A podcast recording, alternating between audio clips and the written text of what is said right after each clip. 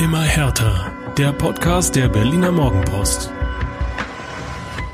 Frohe Pfingsten zusammen und so froh wie in diesem Jahr war Pfingsten im Hertha-Kosmos tatsächlich lange nicht. Sonst kennen wir das aus der Rückrunde, da gibt's äh, quasi Jahr für Jahr den Hertha-Blues und jetzt ist Partystimmung allen halben.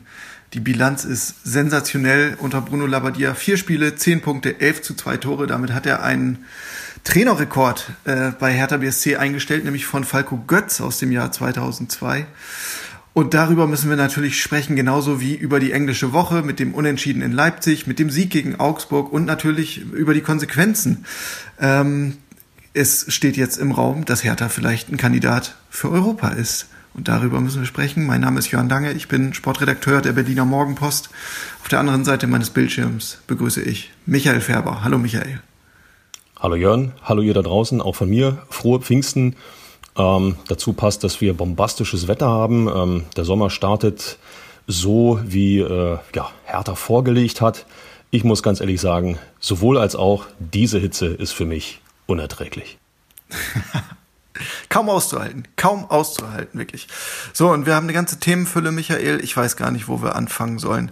Machen wir es vielleicht mal ganz billig chronologisch. Äh, seit unserer letzten kleinen Plauderrunde hier ähm, hat es zwei Spiele gegeben. Es ging los in der englischen Woche bei RB Leipzig, einem sogenannten Top-Team, Champions League-Anwärter. Nicht weniger. Und Hertha entführt tatsächlich einen Punkt aus Sachsen, spielt 2 zu 2 in einem guten Spiel, wo man sich jetzt nicht irgendwie hinten reingestellt hat und äh, vorne auf den lieben Gott gehofft hat, sondern Hertha hat richtig ordentlich mitgekickt. Muss ich schon jetzt in, der ersten, in den ersten fünf Minuten die Spaßbremse wieder spielen, ja? Ähm, erstens, erstens gegen zehn Mann, zweitens ähm, nicht jede Szene hat Euphorie hinterlassen, Jörn. Ich glaube, die, du weißt, worauf ich anspiele. Das ist richtig. Äh, Rune Jahrstein hat daneben gegriffen. Mal wieder, muss man ja in dieser Saison tatsächlich sagen. Dabei hatten wir, glaube ich, alle so ein bisschen die Hoffnung, dass er sich, äh, wie das gesamte Team unter Bruno Labbadia, stabilisiert hat. Ähm, er hat ja das, das Vertrauen bekommen vom neuen Coach und war eigentlich wieder die klare Nummer eins und wirkte zuletzt auch sicher. Und dann kam Leipzig. Äh, ein Schuss von, von RB-Angreifer Schick den Jahrstein eigentlich schon hatte, ja, ist abgetaucht, ähm, hatte beide Hände am Ball, dann flutscht ihm die Pille irgendwie aus den Fingern, springt gegen die Brust, er versucht nachzufassen und schaufelt sich den Ball irgendwie dann über die eigene Linie. Ein Eigentor, ähm, eigentlich so eine Szene für die Ewigkeit, äh, Pech und Pannen der Bundesliga-Historie. Ich glaube, Rühne hat damit jetzt einen Platz sicher. Was sagst du denn dazu, Michael? Äh, kann man an ihm jetzt festhalten? Und wenn ja, wie lange eigentlich? Die Morgenpost hatte geschrieben, ähm, schwer zu halten im Zusammenhang mit äh, Rune Jahrstein. Ähm, das fand ich sehr gelungen. Äh, ich versuche es mal von der anderen Seite aufzudröseln. Unterm Strich sind das auch alles nur Menschen, die da auf dem Sportplatz stehen. Das äh, will man denn immer nicht wahrhaben und äh, verdienen doch Millionen, machen doch den ganzen Tag nichts anderes. Völlig richtig. Trotzdem, ähm, den Schuss hat er ja zunächst mal pariert. Dass man den besser parieren kann, äh, äh ohne Zweifel alles, was danach passiert. Ich glaube, wer äh, schon irgendwann mal versucht hat, ein, ein Glas, was vom Tisch fällt, oder ein, ein Brot, was vom Tisch fällt, aufzufangen, wird wissen, was ich meine. Statt, äh, statt es eben in der Hand zu sichern, hat man es einfach weiter geschubst Richtung Schrank oder äh, sonst wohin und hat sich dann gefreut, äh, dass, der, dass die gesamte Marmelade im Zimmer verteilt war. Ich glaube, das ist einfach nur ganz großes Pech gewesen. Wenn man jetzt extrem sein will, kreidet man ihm an, dass er den Schuss nicht festgehalten hat. Aber auch das ist eigentlich nur allzu menschlich. Ich glaube, dass er sich wieder gefangen hat nach dem ganzen Trainer-Irrsinn, nachdem auch sein absoluter Vertrauensmann Scholt Petri wieder im Trainerteam zurück ist, der Torwarttrainer. Ähm, ich glaube, man sollte Jahrstein die Saison mal in Ruhe zu Ende spielen lassen. Was dann passiert, ist eine andere Frage. Ja. Äh, das ist ja auch genau der Punkt. Also er stand in Jahr zwischen Augs äh, gegen Augsburg auch wieder zwischen den zwischen den Pfosten, auch weil es im Moment gar nicht richtig eine Alternative gibt. Also die Nummer zwei, Thomas Kraft, ist angeschlagen und dann hast du den 21 Jahre alten Dennis Smarsch, der ist äh, zweifelsohne sehr talentiert und bringt im Grunde auch so ein Gardemaß für einen Torhüter mit. Aber ähm, es wäre halt jetzt eigentlich das noch größere größere Risiko aufs Marsch zu setzen. Also bleibt Jahrstein auf jeden Fall bis Saisonende. Was danach passiert, das behandeln wir ähm, an, an späterer Stelle noch mal ein bisschen ausführlicher. Aber lass uns erst beim Leipzig-Spiel bleiben. Denn den zweiten interessanten Punkt hast du auch schon angesprochen, den Platzverweis gegen RB. Der kam jetzt nicht von ungefähr, muss man ja sagen. Ähm, Matthäus Kunja hat sich da äh, als sehr unangenehmer Gegenspieler für die Leipziger erwiesen und hat es geschafft, Nationalspieler Marcel Halstenberg innerhalb äh, ja, einer Viertelstunde zwei gelbe Karten anzuhängen. Einmal in der Nachspielzeit der ersten Hälfte und dann nach äh, etwa einer Stunde. Also Kunja ist jemand, der Kunja ist jemand, der überhaupt Aufmerksamkeit generiert, sowohl was was äh, seine fußballerischen Qualitäten angeht. Das hat er gegen Union gezeigt, das hat er auch gegen Leipzig gezeigt und er ist jemand, der ähm, ja, das ist wiederum grenzwertig. Die einen sagen clever, die anderen sagen einfach nur, das ist mies. Äh, er versucht in jedem Zweikampf ähm, für Theatralik zu sorgen. Ja, äh, ob er jetzt äh, tatsächlich von hinten weggesenzt wurde oder ob man einfach nur einen äh, stinknormalen Körperkontakt hatte, weil man nebeneinander herläuft. Er, äh, seine Zweikämpfe enden immer in Theatralik und das lässt auch, äh, ja, das bleibt auch beim Schiedsrichter hängen, auch wenn keine 30, 40, 50.000 auf den Rängen pfeifen, brüllen, grölen. Ähm, das bleibt hängen und äh, irgendwann ist dann der Punkt erreicht, wo man auch als Schiedsrichter sagt, so, mein lieber Marcel Halstenberg, jetzt ist aber Feierabend. Und äh, das hat Kunja, ich sage es jetzt mal so rum, durchaus clever gemacht. Und ähm, ich glaube, es hat Hertha auch ein klein wenig geholfen in Leipzig. Ja. Ist das die gute alte Neymar-Schule, die da zum Vorschein kommt? nee. Also beim besten Willen nicht. Also Kunja ist Neymar so stark wie Neymar. Und äh, was das Fußballerische angeht und auch das andere, also Neymar ist für mich äh, in diesem Punkt äh, ein absolutes No-Go, was ähm, das Fair Play angeht. Ja, äh, nein, vielleicht Neymar Junior oder Neymar 0.5, aber äh, mehr auch nicht. Aber für Hertha gewinnbringend in jeder Hinsicht.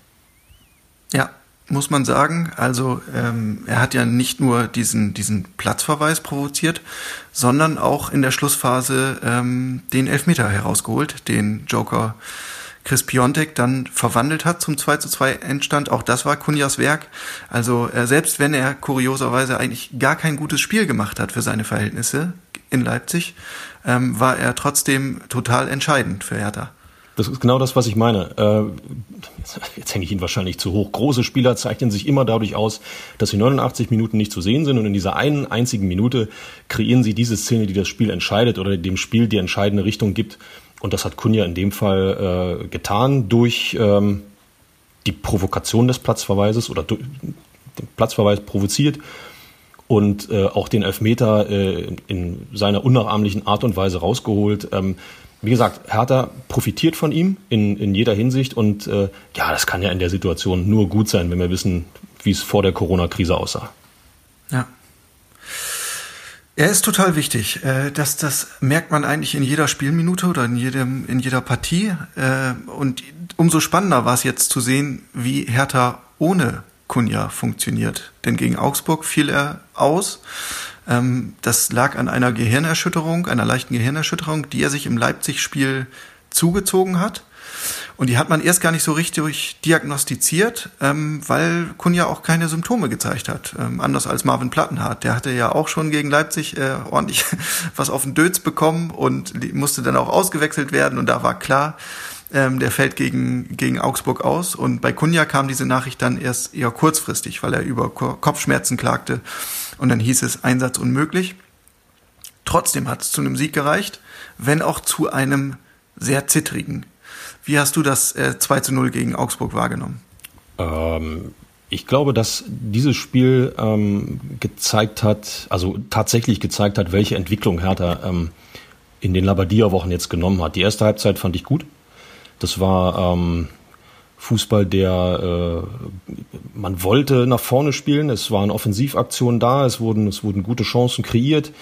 Ähm, vielleicht ein Tor zu wenig. Ich bin der Meinung, Augsburg äh, hatte man da relativ gut im Griff. Das, die zweite Halbzeit hat mich so ein bisschen erinnert, ähm, die Älteren in eurem Lieblingspodcast werden sich vielleicht erinnern. WM-Halbfinale 86, Deutschland-Frankreich eine deutsche Mannschaft, die belagert wurde von den Franzosen und im Endeffekt doch noch das zweite Tor gemacht hat. Und genauso war es hier im Endeffekt auch. Augsburg Chance um Chance Äh, äh, Jahrstein, der, da sind wir wieder beim Thema, denn äh, doch im entscheidenden Moment wichtig war, ähm, eine Elfmetersituation äh, bei der Hertha aus meiner Sicht relativ glimpflich davongekommen ist und dann trotzdem das zweite Tor gemacht, den Sack zugemacht. Ähm, diese Nervenstärke hatte Hertha vor Corona nicht gehabt und die ist jetzt zurück. Natürlich durch die Erfolge, die erzielt wurden, aber der Kopf spielt da eine ganz entscheidende Rolle. Ja, da bin ich mir auch sicher. Ich habe auch einen Kommentar geschrieben am, am Sonntagmorgen äh, mit der Überschrift Hertha hat den den Antrieb des Aufschwungs und das ist es einfach. Ne? Äh, Im Basketball ist häufig die Rede vom Momentum. Ähm, die haben jetzt gerade diese Welle und das setzt zusätzliche Kräfte frei. Also äh, Bruno Labbadia hat es nach dem Spiel so ausgedrückt, äh, der Tank der Mannschaft äh, sei komplett leer gewesen. Das ist eben auch dieser englischen Woche geschuldet gewesen, in der Labadia im Grunde keine großen Wechsel vornehmen konnte. Der hat seine Stammelf gefunden und die hat weitestgehend durchgespielt.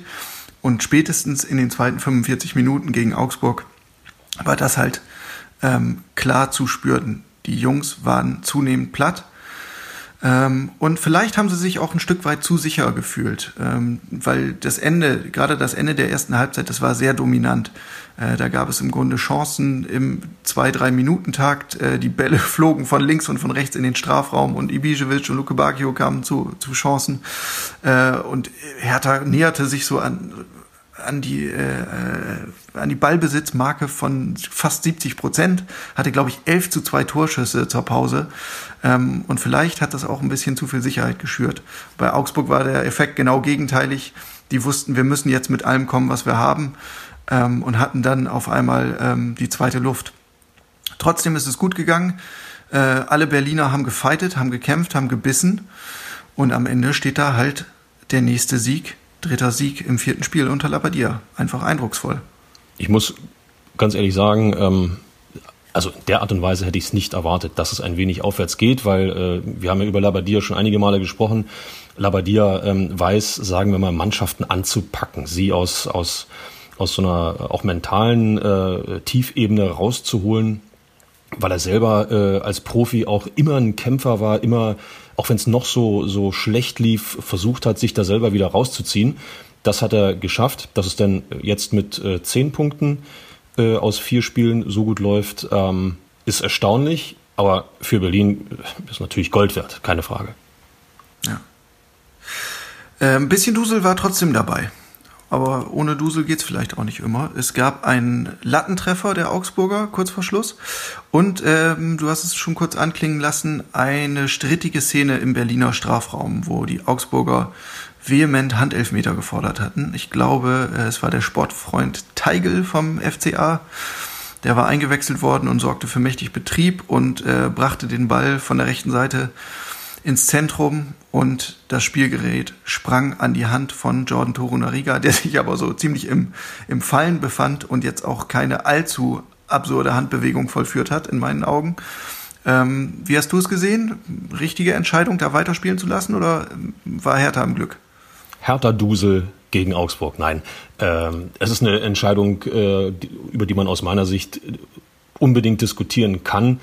Aber das, das macht man bei jedem Handspiel. Ja? Äh, wenn man nicht eindeutig sieht, der Spieler guckt auf den Ball, fährt die Hand raus, um ihn in Handballermanier abzufangen, äh, ist eigentlich jedes Handspiel in irgendeiner Form diskutabel. Ähm, das macht einfach die Regel, äh, die nach wie vor schwammig ist, bringt das mit sich. Ähm, ich meine, Hertha hätte sich nicht beschweren können, weil es wenn es einen Elfmeter gegeben hätte, weil es gab genug Situationen in der Saison, in den Jahren davor, die ähnlich waren, wo gepfiffen wurde. Andererseits wieder das Gegenargument. Es gibt da diesen Kölner Keller mit Videoschiedsrichtern. Ähm, der greift natürlich nur dann ein, wenn er äh, die, die Szene bewertet als klare Fehlentscheidung. Das hat er so nicht gesehen. Also wenn es keine klare Fehlentscheidung ist, dann wiederum ist alles richtig. Der Rest bleibt irgendwo in einer Grauzone der Stammtischdiskussionen und äh, das, was wir, oder warum wir den Fußball so lieben. Ähm, Hertha hat dann kurze Zeit später den Deckel drauf gemacht, wie man so schön sagt. Ich zahle auch gleich mal ein ins Phrasenschwein. ähm, nämlich durch Vladi Darida, der nach einem Ballgewinn äh, nochmal die letzten Kräfte mobilisiert hat, den Ball nach vorne getrieben hat ähm, hat dann an der Strafraumgrenze quergelegt und den Rest hat Chris Biontek besorgt. Das war dann äh, das 2 zu 0 und damit auch die Entscheidung in der Nachspielzeit. Den Führungstreffer, den hat ähm, der Kunja-Ersatz erzielt. Javairo de Rosun ist zurück trickreich war das. Ähm, hat mich hat mich sehr erheitert. Äh, es war ja eine etwas turbulente Szene im Augsburger Strafraum. Eigentlich ein, ein Schuss, ich glaube von Peter Pekarik war es. Den hatte der Keeper nicht richtig festhalten können und der Abpraller landete dann bei Dilrosun und ich glaube 90 Prozent aller Fußballer hätten instinktiv einfach drauf gebuffert. Äh, er hat nochmal geguckt, wo ist mein Gegenspieler, hat ihn gekonnt aussteigen lassen, hat so ein kleines Tänzchen mit Ball vollführt und erst dann aus sechs Metern das Ding in die, ins Netz befördert. Ähm, das wünscht man sich natürlich von einem, der dann von der Bank kommt. Die Frage ist ja jetzt, was machst du mit dem? Muss der jetzt wieder raus, weil Kunja wieder fit ist? Oder äh, darf der äh, an, an diesen Schwung seines Tores nutzen und darf jetzt weitermachen gegen Dortmund? Erstmal bist du froh, dass du als Trainer zwei Kandidaten hast, die gerade gezeigt haben, dass sie der Mannschaft und wie sie der Mannschaft weiterhelfen können. Ähm, äh, wenn ich es nicht besser wüsste, würde ich fast sagen, äh, Labadia hat äh, dem Del Rosun eingeflüstert, äh, zeigt, dass du besser als Messi bist. Ähm, Nein, das ist eine überragende Aktion gewesen, nachgedacht, äh, selbstbewusst äh, den Ball einfach ja, mitgenommen, vorbeigelegt an den Verteidigern. Ähm, das machst du auch tatsächlich nur dann, wenn du das Gefühl hast, ja, den Weg, den wir eingeschlagen haben, der ist richtig, das gibt dir Sicherheit. Ich würde äh, nichtsdestotrotz Kunja zurückbringen, in der Gewissheit, dass man vielleicht dem Del Rosun ja ein klein wenig vor den Kopf stößt, aber auch äh, ich zahle gerne in unsere Kasse ein, das ist Profifußball. Und er kann ja, wenn er eingewechselt wird, sollte er eingewechselt werden, genau zeigen, Trainer, du hast dich getäuscht, hättest mal lieber mich gebracht. Also die Situation kann für Hertha gar nicht besser sein. Ähm, erstaunlich ist ja, dass bei Hertha im Moment fast jeder Spieler besser wird. Äh, also wir haben das Beispiel Ibisevic, der ist aufgeblüht unter Labadia. Äh, Kunja ist ohnehin bärenstark, aber Marvin Plattenhardt war zum Beispiel auch in, in äh, beeindruckender Verfassung. So, und jetzt hast du Dilrosun, der, glaube ich, das letzte Mal Ende Oktober getroffen hat. Ähm, und seitdem im Grunde nur in so einem Kurzarbeiterverhältnis war. Der ist bestenfalls zu, zu Kurzeinsätzen gekommen. Und auch bei dem schafft es Labadia offenbar, den richtigen Ton zu treffen. Er hat das ein bisschen erzählt im Nachgang des Spiels, dass er sich unter der Woche ähm, mit, mit Jeff zusammengesetzt hat und gesprochen hat. Äh, natürlich über Fußballerisches, äh, natürlich über auch spezifische Dinge, die er von ihm sehen möchte, aber auch über Privates und irgendwie scheint Bruno Labbadia tatsächlich einen ganz guten Mix zu finden, um ähm, bei seinen Spielern so eine, die, die optimale Leistungsbereitschaft wach zu küssen. Wir schauen kurz, wer Trainer war, als äh, Dilrosun so ein bisschen ins Abseits äh, gedrängt wurde. Wie hießen die Kameraden? Die waren so viele Trainer, Jörn, ich habe die schon wieder alle vergessen. Es gab mal so einen Klinsmann. Ja, habe ich, hab ich, schon mal gehört. Okay, Klinsmann. Ja. Nuri hatten wir auch mal. Ja, Nuri nach Hause gehen wir nicht. Zahlungspflichtig, ich zahle gerne. Es ist, nochmal, wir kommen immer wieder auf das gleiche Thema zurück. Es ist immer wieder, ähm, landen wir bei Bruno Labbadia der es, schafft, du hast gesagt, dass jeder Spieler besser wird. Ich drehe es mal andersrum, dass jeder Spieler endlich das abruft, was er im Normalfall auch abrufen kann. Weil das, was Hertha ja äh, Wochen, Monate lang gezeigt hat, hat ja mit Fußball relativ wenig zu tun. Und mir fehlte einfach der Glaube daran, dass diese Jungs plötzlich vergessen haben, wie man Fußball spielt. Das ist können, zeigen sie jetzt. Und ähm, aber Gemach, Gemach. Ja, Gemach, Gemach, sagst du. Also auf einmal sind es nur noch vier Punkte bis zu einem Europapokalplatz und ähm, vor dir stehen in der Tabelle Mannschaften wie Hoffenheim oder Freiburg. Also, pff, wenn ich jetzt mal wetten müsste, wäre ich mir nicht sicher, wie viel Geld ich da auf, äh, auf Freiburg oder Hoffenheim setze. Okay, komm, die am ja, Ende du hast, der Spielzeit vor Hertha stehen. Du hast die Büchse der Pandora geöffnet, geöffnet. Wir wetten, Hertha schafft den Europacup. Ich sage nein. 10 Euro. Okay, ich sage, Hertha schafft es irgendwie auf Platz 7 und damit dann in die Europa League Qualifikation. Ja, top die, Net äh, top die Wette stillt oder so ähnlich. Hey, Gott, oh Gott, wird uns das um die Ohren fliegen im Nachhinein. Vielen Dank, Michael, für diese Initiative. Ja, kein Problem. Wer mich stetig aufs Glatteis führt, darf auch mal zur Kasse gebeten werden. Ja, dann mache ich da äh, gleich weiter. Ähm, wie stehst du denn überhaupt zu diesem Thema Europa League? Ähm, wäre das für Hertha jetzt genau das Richtige? Mal angenommen, sie schaffen es irgendwie. Ist das überhaupt der Schritt, den man sich wünscht? Oder heißt es denn nicht eigentlich wieder, oje, oje, Dreifachbelastung und Gefahr in der Liga abzustürzen? Ähm, ist das nicht vielleicht zu viel des Guten? Weil diese Gleichung, die immer gerne bemüht wird, auch bei Hertha BSC, ja, wir wollen dann in die Europa League und im nächsten Schritt äh, mit der Champions League flirten. Diese Gleichung geht ja in den seltensten Fällen auf und ist recht nicht so linear. Sie geht dann auf, wenn du äh, in der Lage bist, äh, gleichzeitig die Mannschaft entsprechend weiterzuentwickeln. Ähm, äh, die Voraussetzungen äh, sind gegeben, dass ähm, ja, hatte Bruno Labbadia am Sonntag auch im, im Sport 1 Doppelpass nochmal gesagt. Der war ja da per Livestream auch, auch zugeschaltet in die Runde. Ähm, hat das mehr oder weniger so durchblicken lassen. Äh, die Situation ist sehr, sehr gut. Wichtig ist, dass wir jetzt aber darauf achten, was wir mit dem Geld machen. Das war schon so ein, so ein äh, ja, kleiner Hinweis, liebe Leute, ähm, seht zu, dass ihr die Truppe ein bisschen weiterentwickelt. Ähm, ansonsten halte ich es immer für richtig, international zu spielen. Einfach um andere Spielerarten, andere Spielsysteme, ähm, andere Mentalitäten auf dem Platz kennenzulernen. Ähm, sind wir mal ehrlich, in der Bundesliga kennt man sich mehr oder weniger in- und auswendig.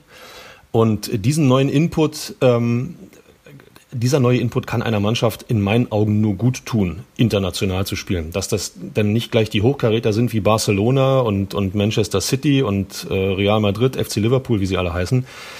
Okay. Aber auch gegen, sagen wir mal, Slavia Prag muss man ja erstmal Fußball spielen und äh, bekommt man ja schon ein anderes Feedback, als wenn es gegen Hoffenheim, Freiburg oder Mainz geht. Insofern halte ich das für durchaus richtig.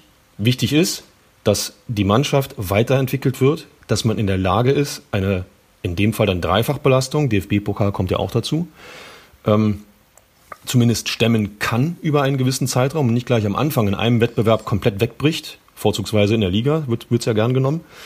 Ähm, ich glaube, da wartet auf äh, Michael Preetz eine ganze Menge Arbeit, aber man hat es so gewollt und ich finde es richtig, dass diese Arbeit kommt.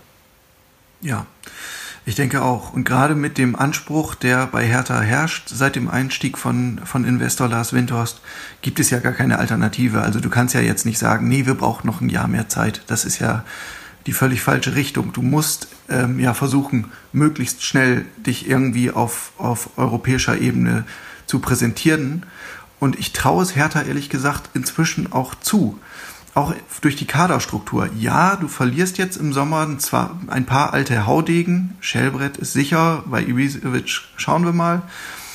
Ähm, aber es gibt ja auch jede Menge Talente. Ähm, wenn ich nur ins, ins Mittelfeld schaue, da geht jetzt schon wieder die Diskussion los, ah, was macht man denn eigentlich mit Arne Meyer? Also der ist ja nach wie vor irgendwie so eine Art ähm, Juwel aus, aus dem eigenen Nachwuchs, kommt im Moment aber nur ähm, von der Bank zum Zuge, wenn überhaupt. Äh, du hast ähm, auf der, seiner Position den Franzosen äh, Toussaint geholt, der im, im Sommer äh, rüber macht sozusagen nach Berlin. Der hat über 20 Millionen Euro gekostet. Natürlich wird er spielen. Äh, du hast Askasiba ähm, als die defensivere Variante im, im zentralen Mittelfeld. Der hat über 10 Millionen gekostet, der hat auch seine Ansprüche. Äh, und dann ist die Frage, wo ist noch Platz für Meier? Ähm, Marco Grujic habe ich noch vergessen, aber der ähm, wird ja aller Voraussicht nach im Sommer äh, Hertha verlassen. Ähm, so, und in dem Moment, wo du dann diese Vielfachbelastung hast, ähm, kommen ja dann auch wieder alle zum Zuge und sind alle wichtig und kommen auf ihre Einsätze. Und so hast du es auf anderen Positionen ja auch. Hat mir schon den Begriff Big City Club eigentlich jetzt erwähnt? Dann würde ich das jetzt gerne tun. Moment, Moment, Moment. Aus dem Hause Hertha BSC ist dieser Begriff noch nie, noch nie zu hören gewesen, Michael. Darauf hat okay, dann, dann aus, dem, aus dem Vorgarten von Hertha BSC. Ähm, äh, da steht ein Zelt, äh, glaube ich, da steht der Name Tenor dran. Ne? Nein. Hertha BSC wird inzwischen gleichgesetzt mit äh, diesem Begriff Big City Club. Das hat Lars Windhorst so eingeführt. Damit muss Hertha jetzt auch klarkommen und Hertha darf sich dahinter auch nicht verstecken oder sagen, wir sind zu klein und nein und nein und nein. Das als Ansporn annehmen, als Motivation, als Ziel, was man erreichen möchte ich zitiere Markus Babbel, Ex-Hertha-Trainer, der durchaus gern mal gesagt hat, ja, der Berliner als solcher ist schon gern mal arrogant, zumindest so sinngemäß hat er es gesagt. Ähm, eine gesunde Arroganz kann nicht schaden, weil sie einen fokussieren lässt auf ein Ziel, was man erreichen möchte. Und Hertha möchte in die Champions League. Okay, ich sag's anders. Lars Windhorst möchte, dass Hertha in die Champions League kommt. Aber ich glaube, wenn man äh, die Protagonisten in einer Schaltzentrale innerhalb des Vereins fragt, ähm, hätten die auch nichts dagegen.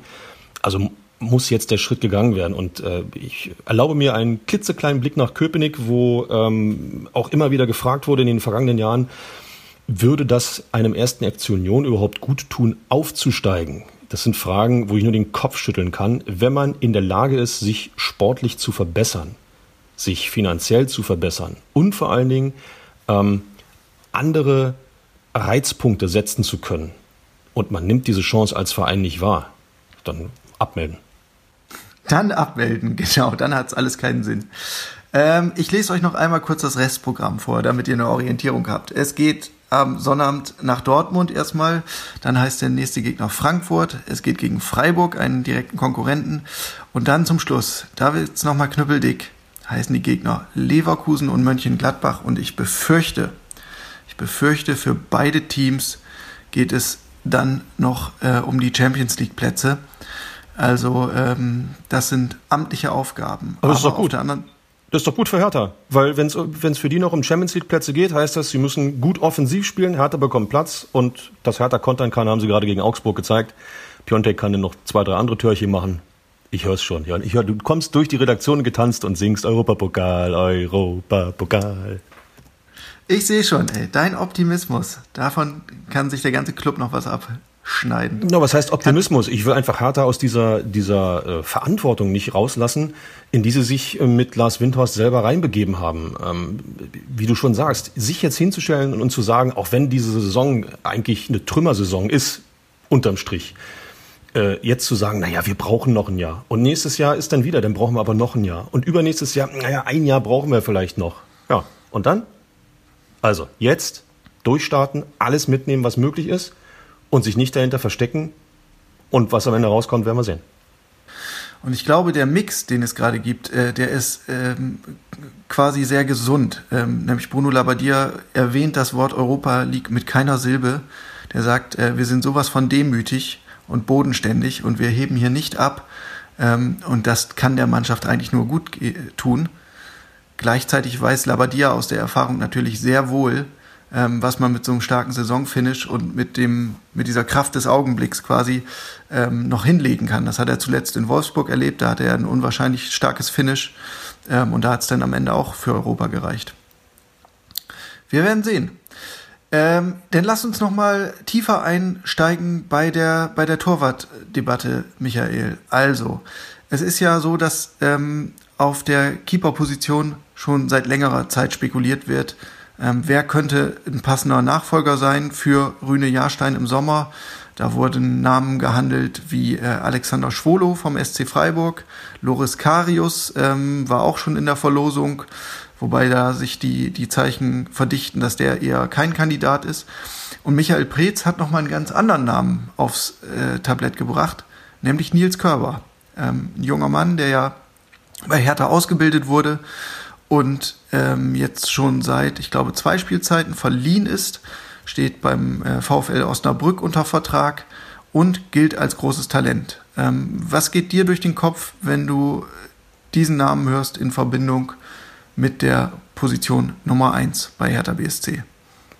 Nils Körber ist ein Talent und äh, ihn ins Spiel zu bringen, wenn es darum geht, wir überlegen uns im nächsten Jahr, äh, wer denn Nummer eins werden könnte, halte ich ehrlich gesagt für, ähm, für höchst bedenklich. Das ist, da bin ich sofort an den, wieder, ist eine Zeitreise, bin ich sofort im vergangenen Sommer, wo es darum ging, äh, wir trennen uns von Paul Dardai, weil wir uns äh, endlich weiterentwickeln wollen, weil wir äh, uns nach oben orientieren wollen, einen Schritt vorangehen wollen und äh, holen einen Trainer, der ohne Zweifel ein guter Trainer ist, dem man aber ähm, nur wirklich schwer zutrauen kann, dass er in der Lage ist, eine Mannschaft in der Art und Weise weiterzuentwickeln.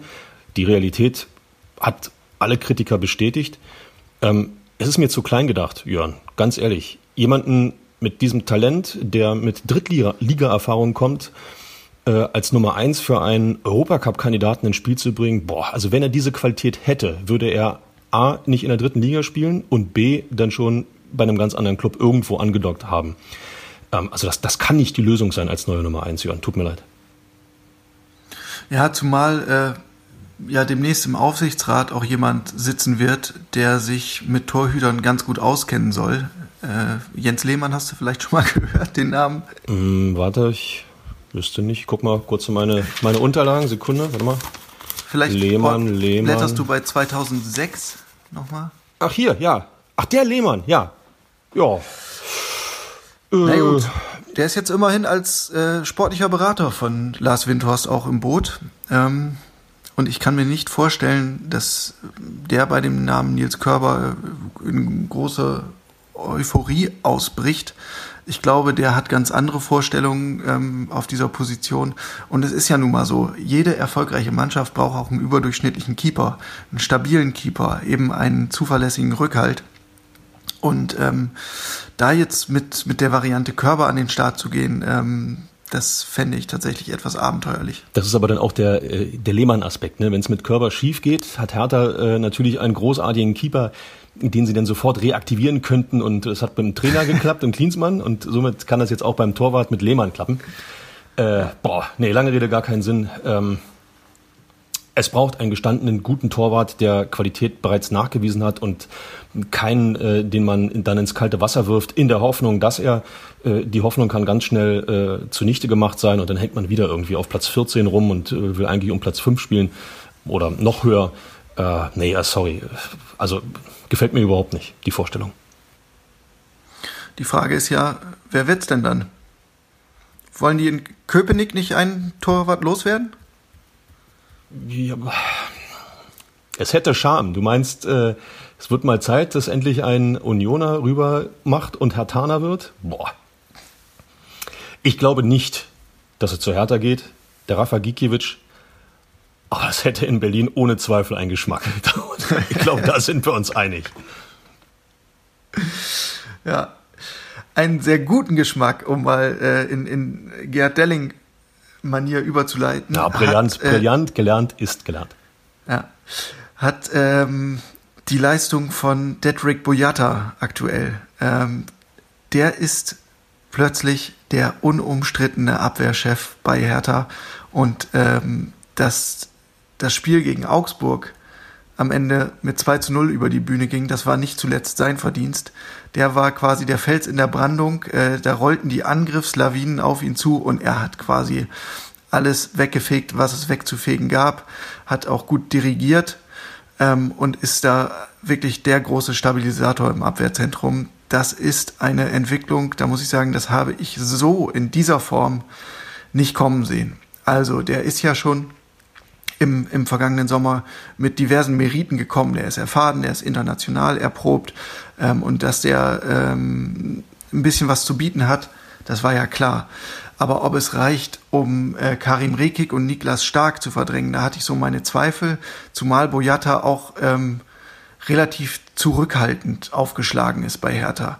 Also der war jetzt nicht äh, von Tag eins der große Lautsprecher, ähm, der da auch Ambitionen formuliert hat. Der hatte schon ein gesundes Selbstbewusstsein, aber ähm, hat jetzt nicht die Aura mitgebracht nach dem Motto, ich bin hier jetzt der neue Chef. Äh, jetzt ist alles ganz anders gekommen. Ähm, Niklas Stark hat über weite Strecken der Saison wieder sehr viel mit sich selbst zu tun gehabt. Karim Rekik ist derzeit verletzt. Und jetzt hast du auf einmal dieses Abwehrduo Boyata und Jordan Toro Nariga und das funktioniert aktuell wie eine Eins. Brauchst du, brauchst du ja unbedingt zwei, auf die du dich verlassen kannst, dahinter ein Torwart, auf den du dich verlassen kannst. Aber was mich wundert, äh, warum hast du ihm das nicht zugetraut, ähm, Jörn? Es gibt ja äh, total unterschiedliche Spielertypen, mit denen du außerhalb des Platzes, äh, äh, ja, weiß ich nicht, möchtest du deine Kinder anvertrauen, weil du weißt, äh, dass er ein sehr, sehr äh, liebevoller, fürsorglicher Mensch ist. Und auf dem Platz, ähm, bitte nicht falsch verstehen, ist es denn die, äh, die große Drecksau oder äh, der große Kämpfer, der da hinten alles abräumt und den Laden zusammenhält. Ähm, warum hast du ihm das nicht zugetraut? Würde mich mal interessieren. Es ist einfach äh, in, in der Form nicht. Also, dass er eine, eine hervorragende Rolle spielen kann oder eine sehr gute Rolle spielen kann in der Innenverteidigung, das schon. Ähm, aber dieses, dieses äh, kompromisslose und auch dieses, dieses äh, Bosshafte, was er jetzt aktuell ausstrahlt, Ähm, das habe ich einfach in den Beobachtungen aus Trainings und auch aus seinen Spielen nicht so gesehen. Ich dachte immer, er ist der bessere zweite Mann in der Innenverteidigung. Ähm, und jetzt ist er halt der Chef neben, neben Torunariga, auch eben aufgrund seines Alters, ähm, und macht das tadellos. Tadellos. Ähm, und dann bin ich gleich bei Torunariga. Äh, Torunariga noch ja auch noch ein relativ junger Spieler, der sich dann natürlich auch an Boyata wunderbar orientieren kann. Ne? Der, der weiß, dass er, dass er dann einen, einen sicheren Nebenmann hat, ähm, der zur Not auch mal einen Fehler ausbügelt und an dem sich oder von dem sich Torunariga auch äh, eine Menge abschauen kann. So ist es ein, ja, praktisch ein gegenseitiges, also diese berühmte Win-Win-Situation. Beide profitieren ein, voneinander und äh, äh Hertha profitiert durch das Duo dann noch viel mehr. Ja. Jetzt ist diese Konstellation ja entstanden, auch deshalb, weil die anderen Kandidaten, Stark und Rekik, ähm, mit, mit Verletzungen zu kämpfen hatten, hatten. Jetzt kommen die nach und nach zurück. Ähm, die Signale sind gar nicht so schlecht, dass sie diese Woche schon komplett im Mannschaftstraining teilnehmen können. Ähm, und damit gibt es natürlich auch ja, zwei Herausforderer. Die wollen natürlich auch nicht ähm, bis in alle Ewigkeit äh, da die zweite Geige spielen und auf der Bank sitzen.